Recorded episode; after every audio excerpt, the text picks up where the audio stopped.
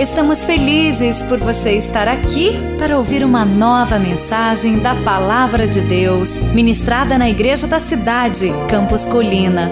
Abra o seu coração e receba com fé esta mensagem que vai edificar a sua vida.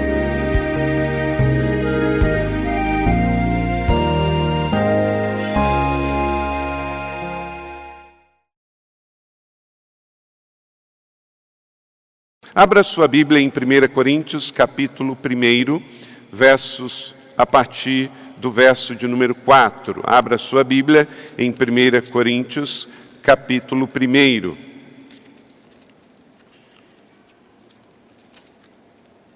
Atos, Romanos e Coríntios. A partir do verso de número 4, eu vou ler dos versos 4 até o verso 9, mas eu pediria que você mantivesse a sua Bíblia aberta o seu esboço em mãos, a sua caneta, e você me acompanhasse durante todo o período da mensagem com a sua Bíblia aberta, e vamos fazer referência do verso 4 ao verso 31 de todo o capítulo 1 de 1 Coríntios. Diz assim: a gratidão de Paulo.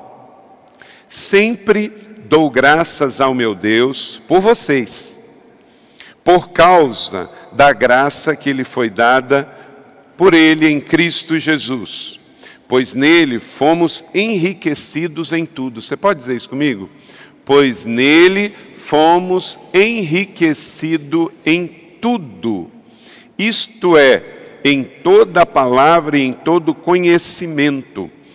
Porque o testemunho de Cristo foi confirmado entre vocês, de modo que não lhes falta nenhum dom espiritual enquanto vocês esperam que o nosso Senhor Jesus Cristo seja revelado. Ele os manterá firmes até o fim. Vamos dizer isso juntos?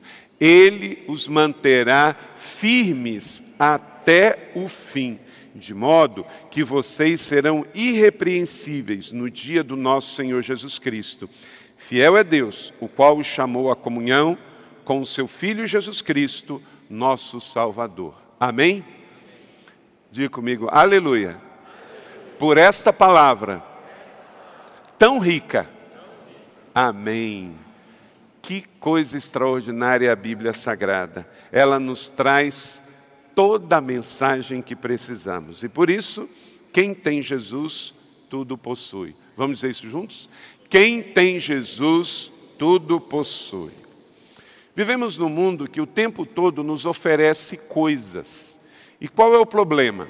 Ainda mais numa época como essa, quando não podemos adquirir essas coisas, temos um sentimento de falta. E esse é o grande problema. Os comerciais estão aí, as vitrines dos shoppings estão cheias, os comerciais de compras pela internet, os e-commerce chegam o tempo todo e nenhum orçamento consegue comprar tudo que o comércio tem a oferecer. Então, nós precisamos liderar esse processo e não ser liderado por ele. Nós precisamos dizer ao mundo o que precisamos e não o mundo dizer para nós o que precisamos. Na verdade, todos nós precisamos muito menos do que o mundo nos sugere e nos impõe. Então, é um tempo de reafirmar o que acabamos de ler aqui na palavra do Senhor, que quem tem Jesus tudo possui. E todas as outras coisas nos serão acrescentadas. E aí vamos ser satisfeitos, e satisfeitos seremos seletivos no que precisamos de fato. Quando você for ao shopping, você só vai adquirir o que você de fato precisa e não aquilo que o mercado quer te impor para você sair de lá ou endividado ou em crise por não ter condições de adquirir aquilo que o mundo lhe impõe. Durante a nossa vida na terra, quando temos a convicção que temos uma missão, facilita as coisas. Quando você está indo a uma missão, por exemplo, vou dar aqui alguns exemplos. Se você sair da sua casa e for a um velório, você vai parar num supermercado para fazer compra? Não, porque você tem uma missão. Eu vou sair de casa para ir consolar uma família. Então você está focado, você vai, você não vai parar no supermercado para fazer compra. Se alguém está precisando de você e de repente te liga, você pode vir aqui me ajudar na minha casa, caiu um muro e eu preciso de ajuda para limpar. Você vai parar e aí de, e, e de repente tem um parque de diversões. Você vai parar no parque de diversões? Não. Por quê? Alguém te chamou para socorrer por causa de um acidente lá na casa e você precisa ir lá. Você vai ir o quanto antes, você não vai se distrair, porque você tem um chamado. Alguém te ligou, te chamou, então, não, eu tenho que ir lá, eu tenho que atender o meu amigo, porque ele me chamou. O seu carro deu um problema e você tem que ir ao conserto levar o seu carro. Você vai para a praia antes ou vai consertar o carro primeiro? Vai consertar o carro. Por quê? Porque isso é prioritário. Se você entender que você está aqui nesta terra para um chamado, para uma missão, quando o mundo te chamar para algo que está fora desta missão, você vai dizer: não, eu estou ocupado eu tenho uma missão. O Pai me chamou, eu disse sim, Ele me deu o manual da vida e eu não posso me distrair. Pessoas que estão vivendo na vida para só para si, eles se distraem em qualquer coisa. Porque se eu não tenho um chamado, se eu não tenho algo urgente a fazer, o que, que eu vou fazer? Eu vou ficar turistando por aí. Ah, me chamou lá, eu vou lá. Você lembra quando você está de férias, turistando, você fala assim: ah, não tem horário, não tem agenda, ah, posso chegar tarde. Porque você está turistando, não é assim? Ok? Uma vez no ano, duas vezes no ano, você tira uma semana, 15 dias e vai turistar. Mas a vida não é turismo. A vida não é turismo. Tem pessoas na vida cristã que estão 52 semanas, 365 dias turistando não tem responsabilidade, não tem compromisso. Vem na igreja quando dá, dá dízimo quando sobra, serve no ministério quando sobra tempo. Não tem pequeno grupo, não tem célula, não tem ministério, não está comprometido com um chamado, porque não entendeu que está aqui na terra para cumprir um propósito, uma missão de vida que tem um chamado. Meu irmão, minha irmã, queridos, Amados no Senhor, independente de quanto tempo você tem de convertido, quanto tempo você tem de idade, entenda que a vida na terra é breve, curta, temporária e passageira. Você não está aqui para turistar ou simplesmente para viver para si e para suas necessidades. Você não está aqui só para ganhar dinheiro, você não está aqui só para trabalhar, você não está aqui na terra só para viver para si e para sua família. Deus te chamou, Deus te salvou, Deus te deu um chamado e você está ocupado com esse chamado, dizendo sim para esse chamado. E enquanto você ouve esse chamado e responde a esta missão, você dorme e tem lazer, você se alimenta e alimenta os seus, você trabalha e você cuida, mas a sua missão de vida na terra é responder ao chamado do Mestre, é obedecer a Ele que te salvou, te chamou, te deu um destino profético e vai pedir que você preste conta. Você não é engenheiro, você está engenheiro, porque um dia você vai se aposentar da engenharia e você vai continuar chamado. Você não é professor, você está professor. Um dia você vai se aposentar de ser professor e vai continuar respondendo ao seu chamado. E enquanto não termina o prazo de validade da sua profissão, você faz da sua profissão o seu chamado e onde você está, você responde ao seu chamado. Paulo ele chegou a essa conclusão e termina este texto, o último versículo de 1 Coríntios, verso 31, ele diz: Quem se gloriar, glorie-se no Senhor. Vamos dizer isso juntos? Quem se gloriar, glorie-se no Senhor. Quer dizer, a plena consciência que ele tinha um chamado, que ele tinha uma missão e que ele tinha Jesus, ele tinha tudo, por isso ele não viveria às margens reclamando, é que se houver alguma glória, esta glória é no Senhor. John Bever, em seu livro Kryptonita, ele diz que nós somos como super-homem. Eu não sei se já tem esse livro lá na livraria, Sandra, não tem? É um excelente livro, você pode adquirir. É um lançamento da editora Lan. John Bever, um americano casado com Lisa Bever, e ele escreveu um livro chamado Kryptonita. Você lembra o que é Kryptonita? Kryptonita é aquele, aquela pedra extraterrestre que tira toda a força do Superman, do super-homem. E ele faz uma analogia. Ele diz o seguinte: a minha vida e a sua vida, o crente e o Superman. Ele diz assim: somos mais parecidos com o Superman do que possamos imaginar. Primeira coisa que temos em comum: não somos deste mundo. É, não somos deste mundo. Você é Joe, é de outro mundo. Você veio do outro mundo e não ficará nesse mundo e voltará para outro mundo. Amém? Então, você é de outro mundo como Superman.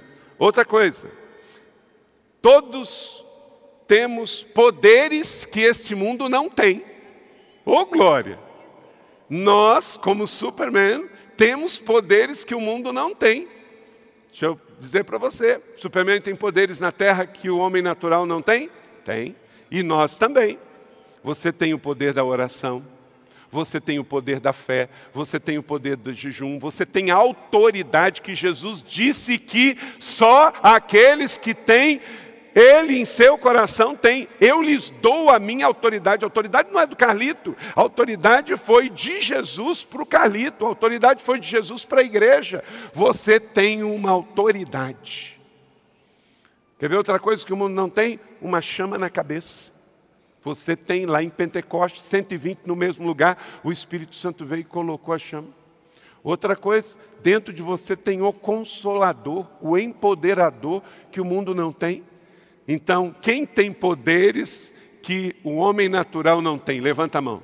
Aleluia, nós temos também temos essa outra semelhança com o Superman. Ele também vai dizer que temos uma terceira característica: lutamos contra o mal. Você não é o mal e você não quer o mal, você luta contra o mal. Quarto, protegemos os mais indefesos. Você não abusa de indefeso, você não maltrata indefeso, você não larga indefesos pelo mundo, você cuida dos indefesos, dos menores. Você protege criancinha, você abençoa crianças, você cuida de órfãos, de viúvas. Amém? Então, é uma quinta coisa que nós temos também como o Superman. E há uma outra coisa que temos como Superman. Nós também temos uma criptonita. Só tem uma coisa no universo que tira a força do Superman. Kryptonita. E só tem uma coisa no universo que tira a minha força e a sua força: é o pecado. É o pecado. Se você guardar pecado no bolso, tira a sua força. Se você guardar pecado no coração, tira a sua força. Se você guardar pecado na mente, tira sua força. Se você guardar pecado embaixo da cama, tira sua força. Se você guardar pecado no seu casamento, tira sua força. Só tem uma coisa que pode nos tirar a força. O diabo não pode, o mundo não pode, mas o pecado pode.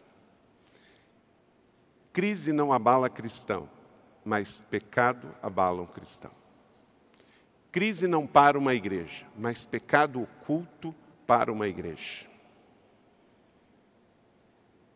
Lembra da túnica de Acã? Ele guardou criptonita e aí ele ficou sem força. Lembra de Sansão? Ele guardou uma criptonita, cortou o seu cabelo e ficou sem força. Então, cuidado com criptonitas ocultas. A Bíblia chama a nossa criptonita de pecado. Então mantenha a distância. Se você quer um final de ano melhor e o melhor ano da sua vida em 2018, mantenha distância do pecado. E não guarde nenhum pecado oculto dentro da sua casa, porque é criptonita que vai apagar a sua força. Então, quem tem Jesus, tudo possui. Veja a prova disso em João 1,12. Aos que receberam, leia comigo, aos que creram no seu nome, deu-lhes o direito de se tornarem o quê? Filhos de Deus. Deu-lhes então a oportunidade de serem poderosos, de outro mundo, de terem uma causa, de terem uma missão. Escreva aí: temos uma vida em Cristo. Temos uma vida em Cristo. E isso faz toda a diferença. Faz diferença como eu vou namorar. Faz diferença como eu vou viver a vida cristã. Como eu vou me relacionar no mundo. Ontem eu fiz um casamento e eu fico tão feliz. Eu e Leila fizemos um casamento de um casal na igreja, do Eduardo e da Elaine. E nós acompanhamos. Eles fizeram 40 dias de oração. Eles fizeram 33 meses de corte, eles namoraram, eles noivaram sem ter relações sexuais e eles casaram no altar com a bênção do seu pai e da sua mãe. Tudo tem jeito de fazer e tem jeito de não fazer. E, gente, a atmosfera no casamento fica diferente, a cerimônia fica diferente. É tão bonito a gente ver quando a gente espera, recebe, celebra as etapas, atravessa, vive um dia de cada vez. Quando você faz do jeito de Deus, dá certo. Quando você faz do seu jeito, pode dar certo, mas também pode dar errado. Então, faz do jeito de Deus. Diz Pedro, lá na Galileia, que teve uma ideia de pescar. Vou pescar. E foi. E foi um monte de gente com ele. Passou a noite inteira, jogou tarrafa e quantos peixes ele pegou? Nenhum. No dia seguinte, ele encontra-se com Jesus, Jesus joga do lado direito. E ele joga. O lago era o mesmo, a rede era a mesma, o barco era o mesmo, o pescador era o mesmo. E o resultado foi 153 grandes peixes. Qual a única diferença? Primeiro, ele fez por impulso, segundo a sua vontade. E a segunda, ele fez debaixo da autoridade do nome de Jesus. E Jesus diz: jogue do lado direito. Eu gosto dessa expressão. Por que, que ele não falou jogue do lado esquerdo? Justamente, provavelmente, pela interpretação que isso teria depois. Jogue do lado direito, porque tem um jeito direito de fazer as coisas o jeito da obediência, o jeito da fé. Quem tem Jesus quer fazer do jeito direito. Amém?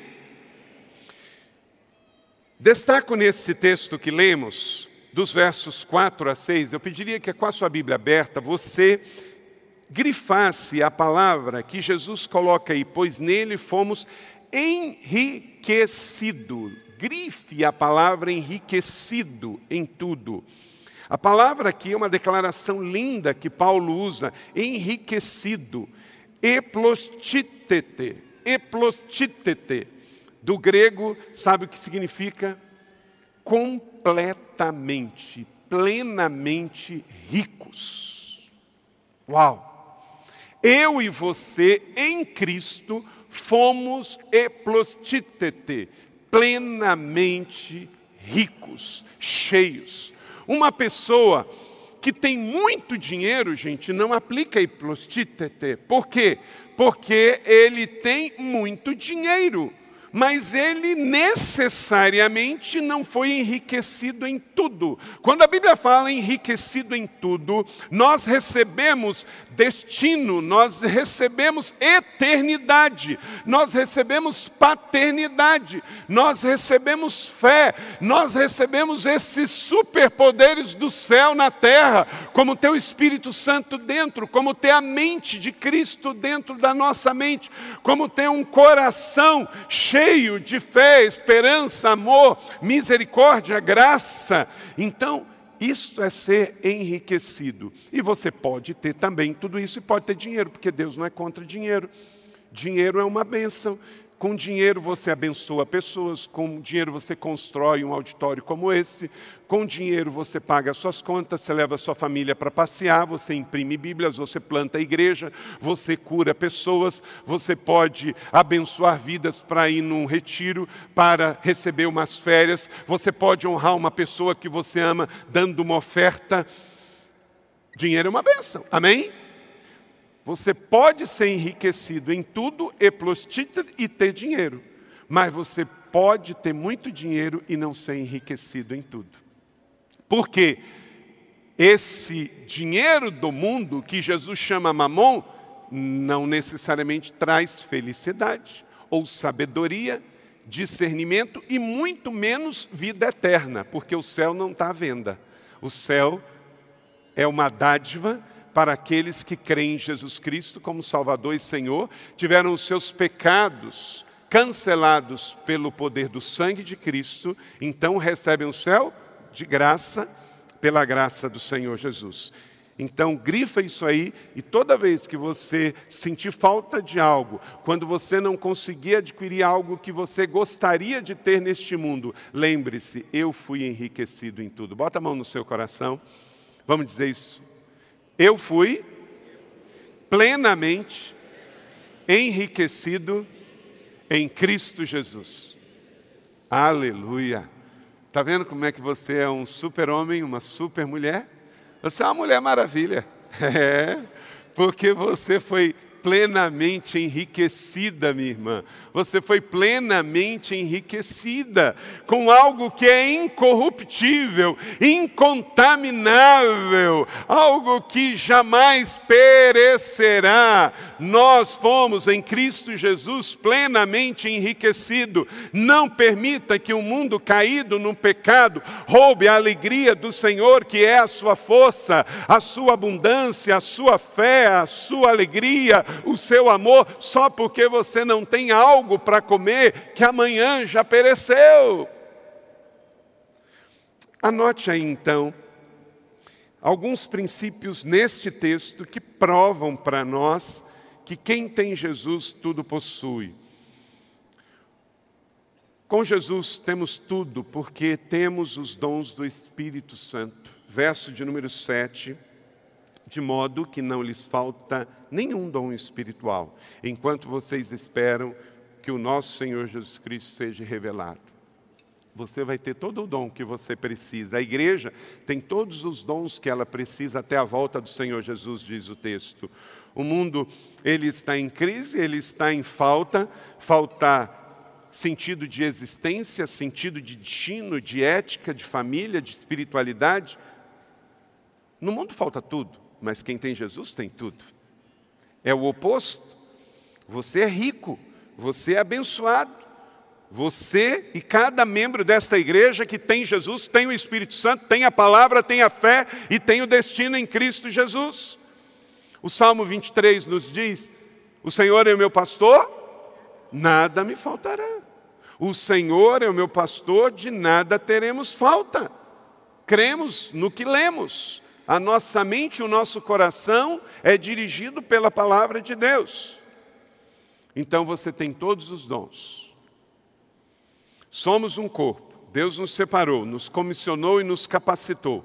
Então temos todos os dons para esperar, para aguardar a manifestação, a epifania de Jesus no mundo. Nesse sentido, nós aguardamos Estamos aí no terceiro domingo do Advento, a manifestação da celebração do Natal de Jesus. Maranata, vem Jesus, volta outra vez. Dois, com Jesus temos tudo, porque somos fortalecidos para sempre. Verso 8: Ele os manterá firmes até o fim, de modo que vocês serão irrepreensíveis no dia do nosso Senhor Jesus Cristo. Uau! vai haver um julgamento, e nesse julgamento vai haver prestação de conta final. Pecadores, todos foram, mas alguns pecadores não confessados e perdoados, e outros pecadores confessados, perdoados e que nasceram de novo. Então vai chegar o dia da prestação de conta do Sandro, da Sabrina, da Leila, do Lucas, minha prestação, de cada um de nós, e você vai ter que ter uma declaração. Fui lavado pelo sangue de Cristo, então eu fui plenamente enriquecido.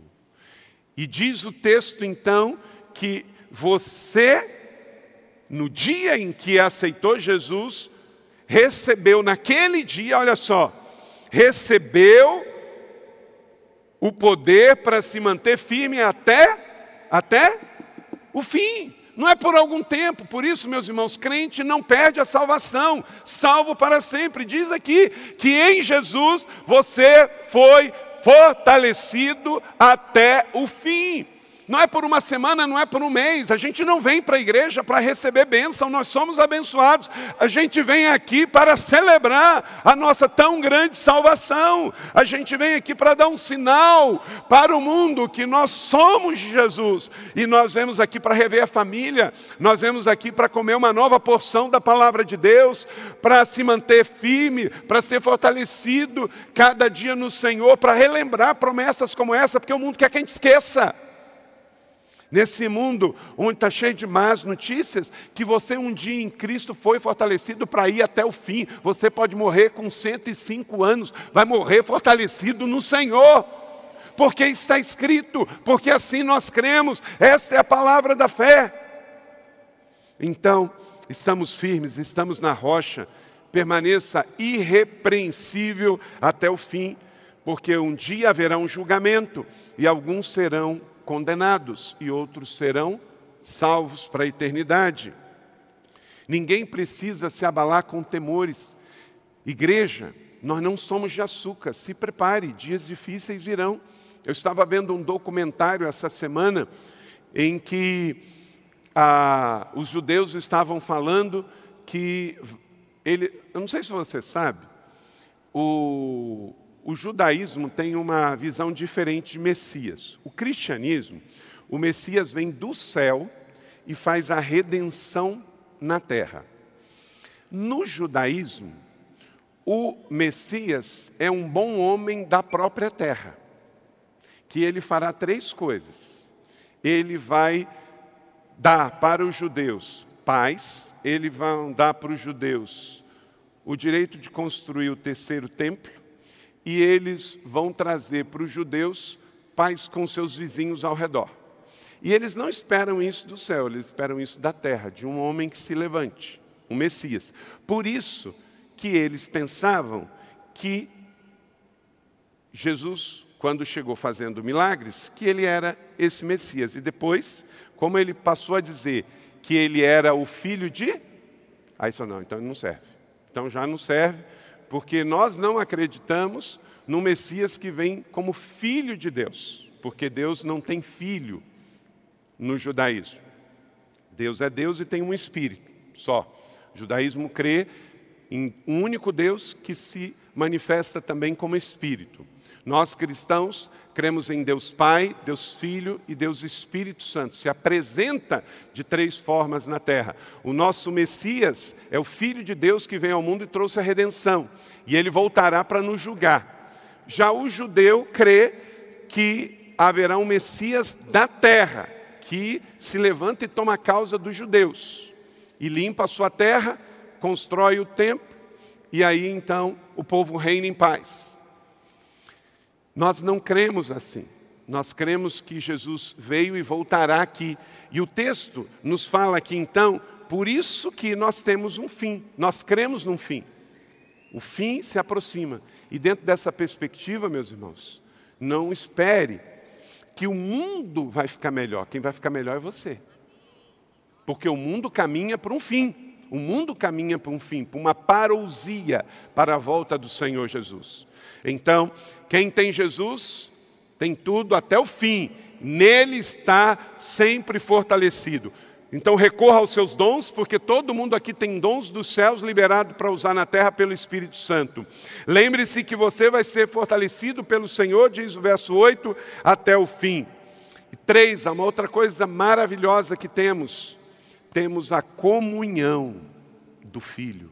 Isso nos mantém unidos, isso não nos mantém sozinhos, isso não nos mantém cabisbaixo Verso 9, leia comigo todos juntos em uníssono. Fiel é Deus, o qual os chamou à comunhão com o seu Filho Jesus Cristo, nosso Salvador. Ele é o seu irmão mais velho, ele é o seu melhor amigo, ele está com você. Ele é um Senhor, mas um Senhor que não é tirano, não é imperador, ele decidiu te chamar de amigo. Amigo, e amigo anda junto. Amigo, ó, Pode contar comigo, estou contigo. Então você tem um grande amigo aqui. Então não se deixe abalar. Você tem comunhão com ele. Pega o seu dedo e fala assim, ó. Estou assim com meu amigo, ó. Isso, está assim com seu amigo, ó. Jesus é seu amigo, ó.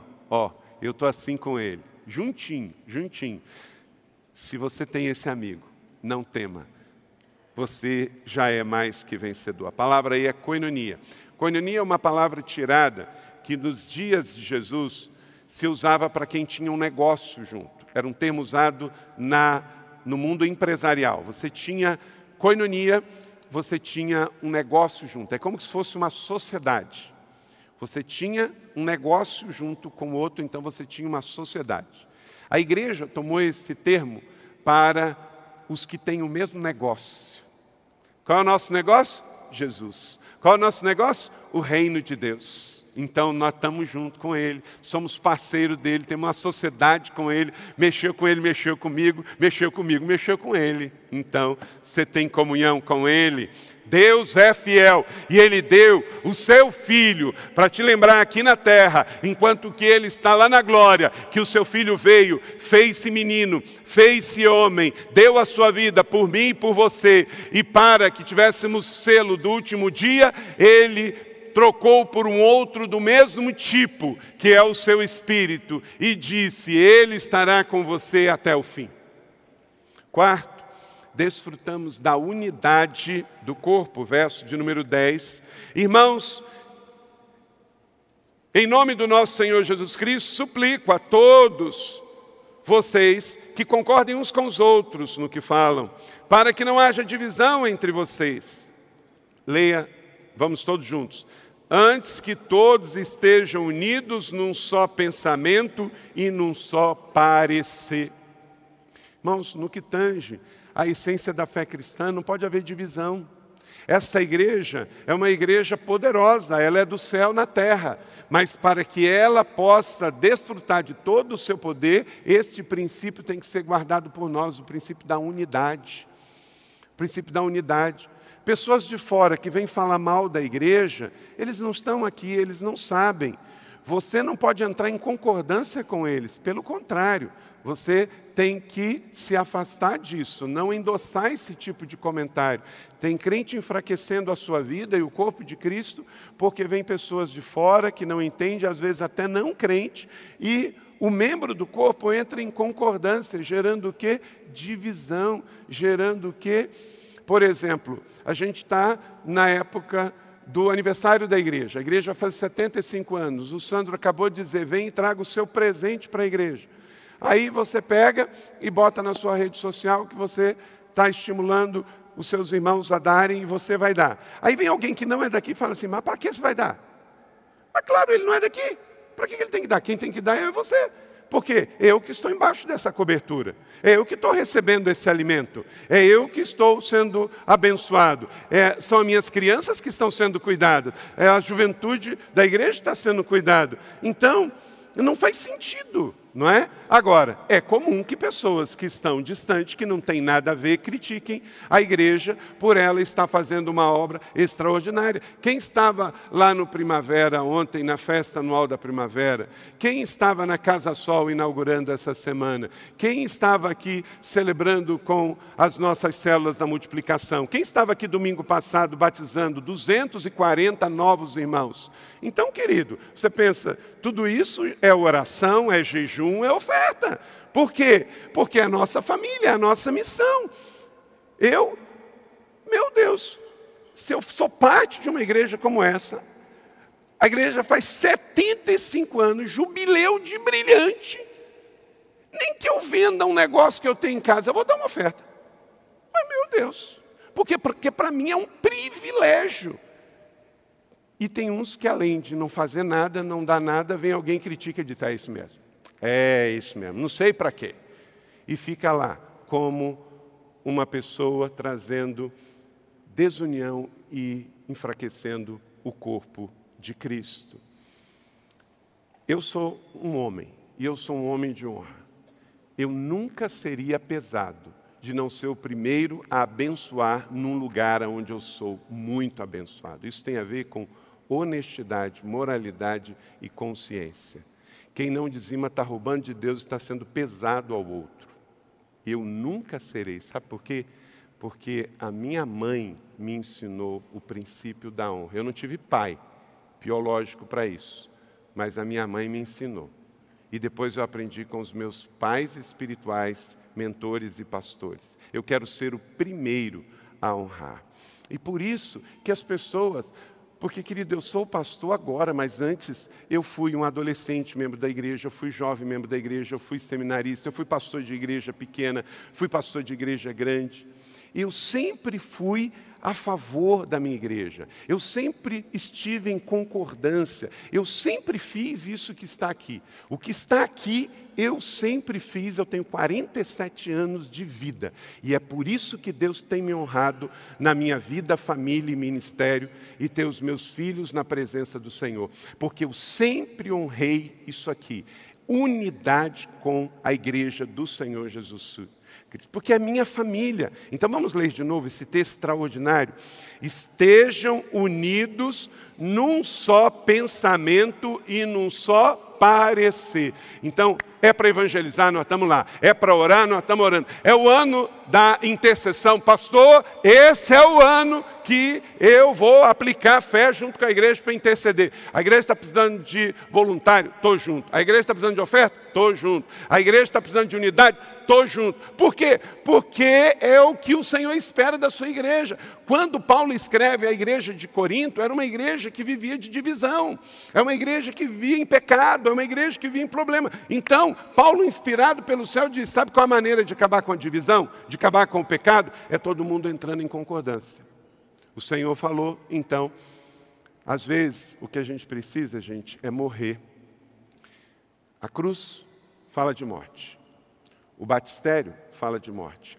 A ceia que tomamos todo mês fala de morte. E às vezes o camarada quer estar em muito vivo. Não, mas é porque. Não, se eu, eu faria diferente. Eu, gente, nós somos, a Carmen me falou essa semana, nós passamos de 17 mil membros. Conta no Vale do Paraíba quantas cidades têm 17 mil membros. Imagina a complexidade de liderar tudo isso. Nós temos 16 pessoas jurídicas diferentes, são 17 igrejas, são oito extensões, são vários ministérios. Precisamos de oração, precisamos de unidade e nunca de divisão. E o que eu não sei, eu oro. Diga comigo, o que eu não sei, eu fofoco. Ah, o que eu não sei, eu? Hum, o que eu não sei, eu oro. Não foi isso que Maria fez? Chegou o anjo disse: Maria, você ficará grávida. Como assim?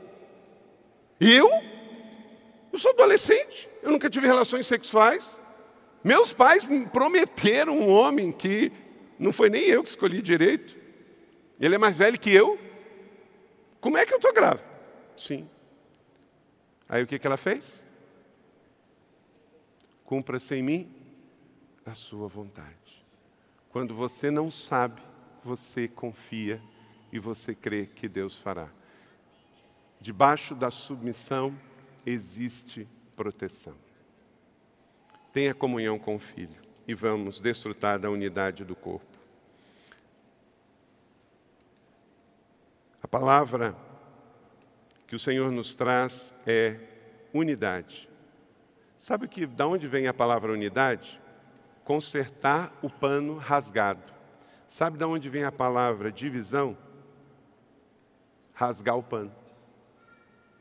A palavra divisão no Novo Testamento é a palavra xismata, quer dizer divisão. E a palavra para união é justamente unir o pano. Então, que onde houver divisão na sua vida, na sua família, no corpo de Cristo, você leve o consertar, você leve o unir em nome de Jesus. Estejam unidos debaixo de um mesmo pensamento. Quinto, temos a mensagem do poder da cruz. Verso 18: Pois a mensagem da cruz é loucura para os que estão perecendo, mas para nós que estamos sendo salvos, é o que, igreja? É o poder de Deus. Não espere que o mundo entenda o poder que a cruz traz, a mensagem da cruz. É o oposto, entre o oposto. Você vai ter parentes e amigos que, quando você fala assim, vou para a igreja, você está doido, vou ler a Bíblia, você está maluco? Vou servir no ministério, endoidou de vez? Vou dar o meu décimo terceiro e tem que mandar internar.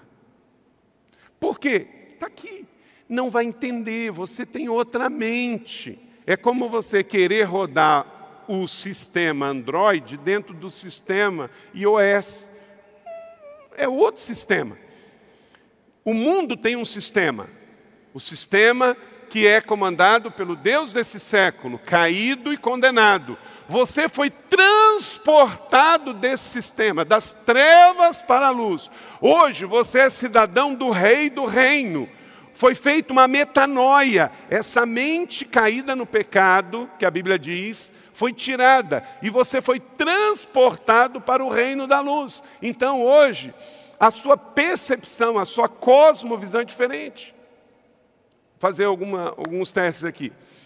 Quem aqui está educando o seu filho de forma diferente do que o mundo está mandando educar hoje? Levanta a mão. Okay. Quem aqui acredita de forma diferente sobre sexualidade do que o mundo está ensinando? Levanta a mão. Quem aqui administra de forma diferente do que o mundo manda administrar suas finanças? Então isso mostra o que, gente? Que nós somos Mulher Maravilha e homem, super-homem. Nós somos de outro mundo. Então não concorde com tudo que o mundo vai ensinar, porque em matéria de família, em matéria de sexualidade, em matéria de orçamento, você tem a mente de Cristo, então é diferente.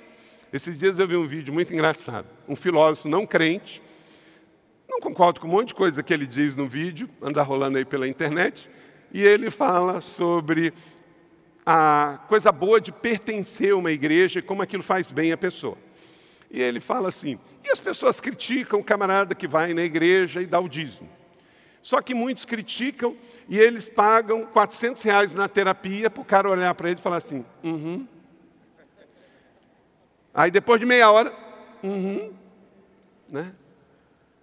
Então, gente, é interessante. O povo que critica é quem dá dízimo, e olha que você dá, você dá porque você quer, a hora que você quer e como você quer. Ele pega, ele gasta com cigarro, com bebida, com terapia. Esse dia eu encontrei alguém em São José, ele me disse: está 18 anos fazendo terapia. Gente, 18 anos. Aquilo, o que, que já aconteceu na vida dele? Ele já está dependente daquela terapia.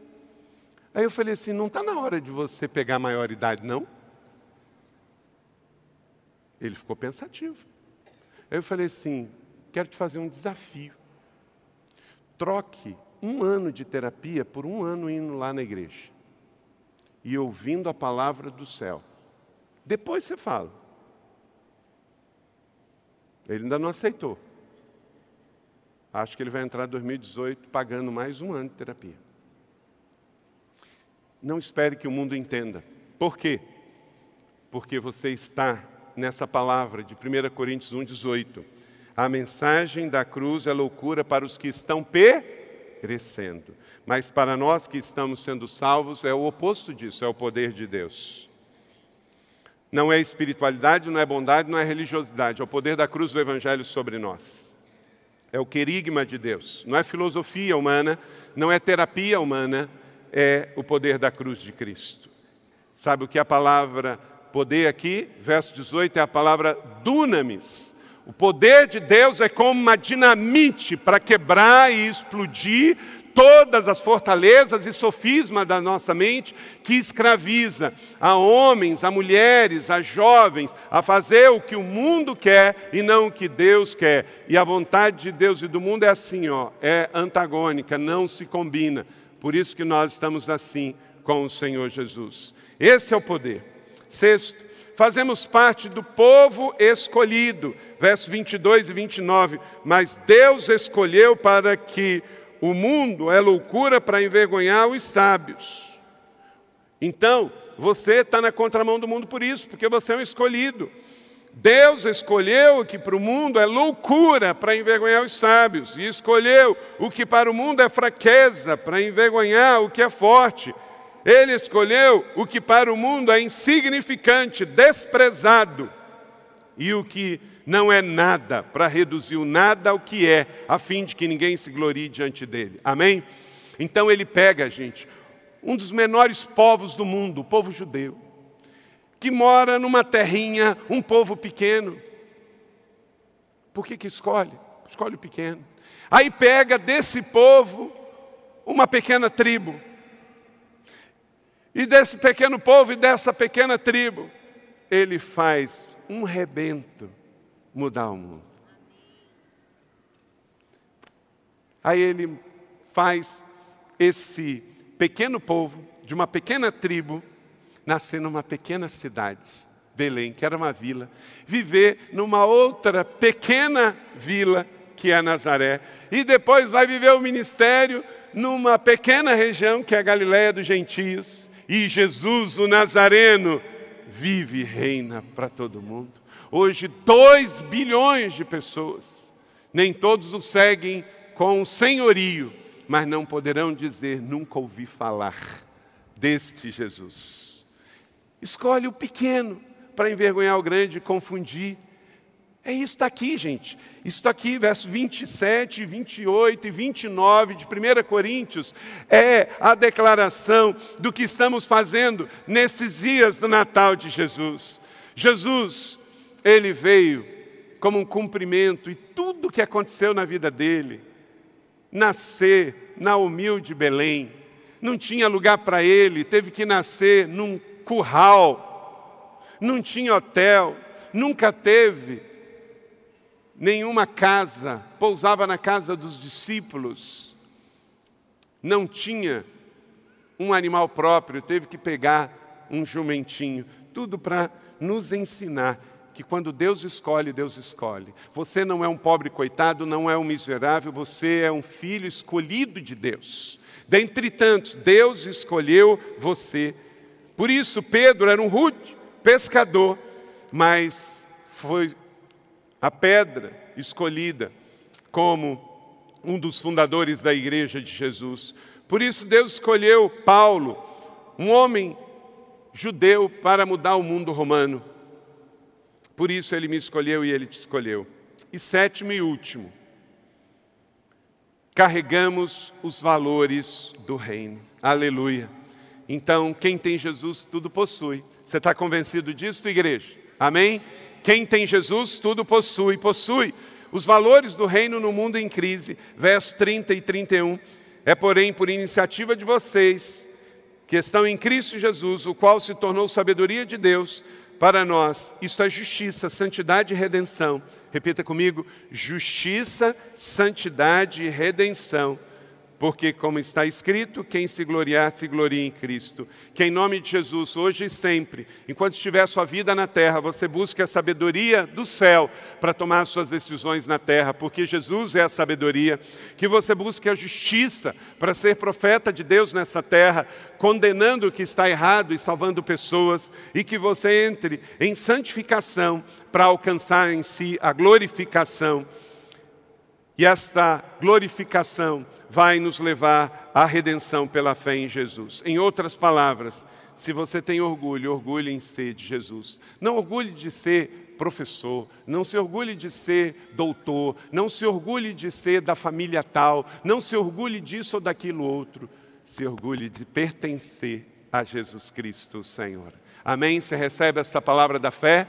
Que esta palavra encha os seus pulmões, encha a sua mente, encha o seu coração, ao ponto de você não se distrair neste mundo, neste final de semana e por onde você for. Você está cheio, você está pleno, você está abastecido, você tem a mente de Cristo Jesus.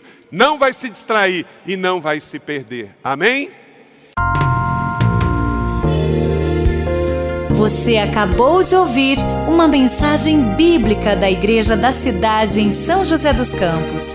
Se esta mensagem abençoou sua vida, compartilhe com seus amigos em suas redes sociais. Obrigada e que Deus te abençoe.